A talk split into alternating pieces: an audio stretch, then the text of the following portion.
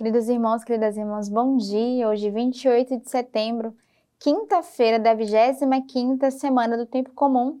A igreja celebra São Venceslau e São Lourenço, Ruiz e companheiros.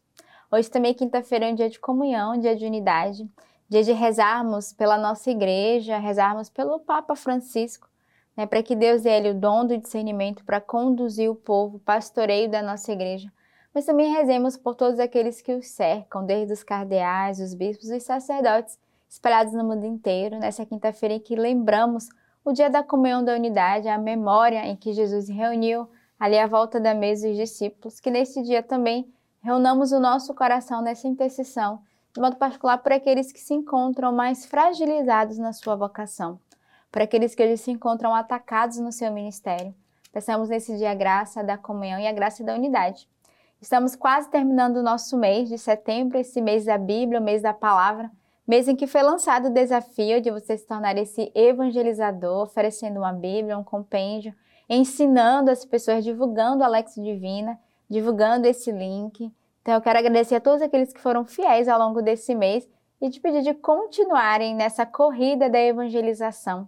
E se você ainda não teve a oportunidade, ou você está escutando Alex Divina hoje pela primeira vez, ainda dá tempo. Nunca é tarde para recomeçarmos no Senhor. Quero também fazer um convite já no início da nossa Lex Divina a você que é do Rio de Janeiro, das cidades mais próximas, nesse final de semana, começando amanhã, dia 29, na sexta-feira, até o domingo, dia 1 Festa de Santa Terezinha, a participar do Festival das Famílias 2023, a edição do Rio de Janeiro.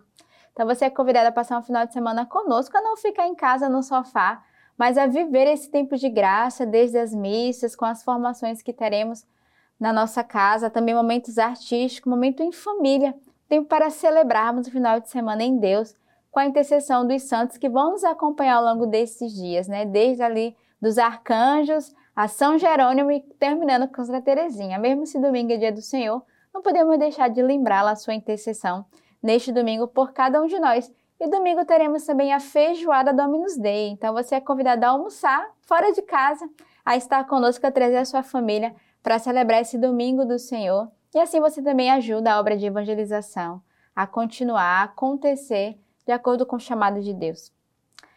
Neste dia de hoje, nessa quinta-feira, a igreja nos traz nas suas leituras a primeira leitura do profeta Ageu.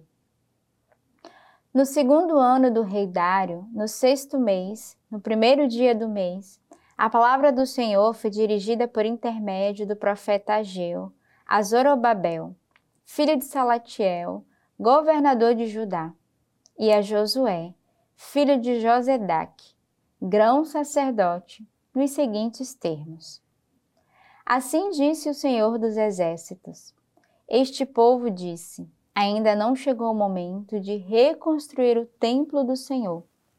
E a palavra do Senhor foi dirigida por intermédio do profeta Ageu nos seguintes termos: É para vós tempo de habitar em casas revestidas, enquanto esta casa está em ruínas? Agora, pois, assim disse o Senhor dos Exércitos: Pensai bem em vossos caminhos.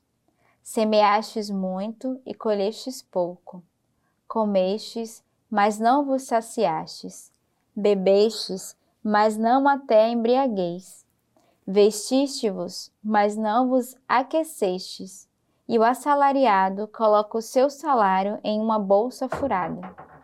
Assim disse o Senhor dos Exércitos: Pensai bem em vossos caminhos. Subi a montanha, trazei madeira e reconstruí a casa Nela eu colocarei a minha complacência e serei glorificado, disse o Senhor. Então a gente sabe que o profeta Ageu é o profeta da reconstrução. E nesta leitura de hoje vai nos lembrar de fato essa construção do templo, onde o povo era chamado a viver, mas ele vai fazer uma leitura, né, uma retrospectiva daquilo que eles estavam vivendo. E é interessante porque o finalzinho da leitura ele vai dizer: Pensai bem em vossos caminhos. Então ele faz uma chamada de leitura de conversão, uma, ah, uma exame de consciência daquilo que o povo vivia. E ele vai dizer: Subi a montanha, trazer a madeira e reconstruir a casa. Então, Depois de fazer o exame de consciência e de reconhecer, ele vai pedir que agora eles colocassem mãos às obras e construíssem a casa do Senhor. E nela o Senhor colocaria a complacência e ele seria glorificado. Disse o Senhor ao povo. Né? E o rei é que vai, de fato, é, proclamar nesses termos a missão que o próprio Deus dá a cada um deles de reconstrução do templo. As pessoas queriam apressar o tempo, a hora da reconstrução. Ageu vai exortar, dizendo: não chegou o tempo, mas ele vai dizer o passo que eles são convidados a dar. O salmo de hoje é o salmo 149. Aleluia, cantai ao Senhor um cântico novo. Seu louvor na Assembleia dos Fiéis. Alegrem-se Israel com aquele que o fez. Os filhos de Sião festejem o seu rei. Louvem seu nome com danças, toquem para ele cítara e tambor. Sim, pois o Senhor gosta do seu povo e adorna os pobres com salvação. Que os fiéis exultem de glória e do seu lugar cantem com júbilo, com exaltações a Deus na garganta. É uma honra para todos os seus fiéis. Então, o salmista já nos convida nesta manhã, nesta quinta-feira, a glorificar ao Senhor, a cantar um cântico novo, a bendizer ao Senhor e a festejá-lo como esse rei, rei da nossa vida, rei da nossa história. E hoje eu te convido a entrar nesse movimento do louvor e da gratidão. Você é chamado hoje a ter um coração grato, a cantar o Senhor o teu salmo, a cantar o Senhor o louvor. E o Salmo 149 vai nos convidar não só a louvar o Senhor com os nossos lábios, mas ele convida a louvar o Senhor com danças, com cítara, com tambor, com adornos, com vestes. Então ele vai dizer que todos os motivos nós temos para glorificar a Deus. E ele encerra o salmo dizendo que os fiéis exultem de glória e do seu lugar cantem com júbilo. Com exaltações a Deus na garganta, é uma honra para todos os seus fiéis. Ou seja, Todos os fiéis são convidados a glorificar ao Senhor, a cantar com júbilo de gratidão. E nós, irmãos, temos mil motivos para agradecer ao Senhor pelo dom da nossa vida, pelo trabalho que nós temos, pela casa que nós temos, pela família que o Senhor nos deu. Por mais difícil que seja, talvez você diga, irmã, mas eu sou desempregado.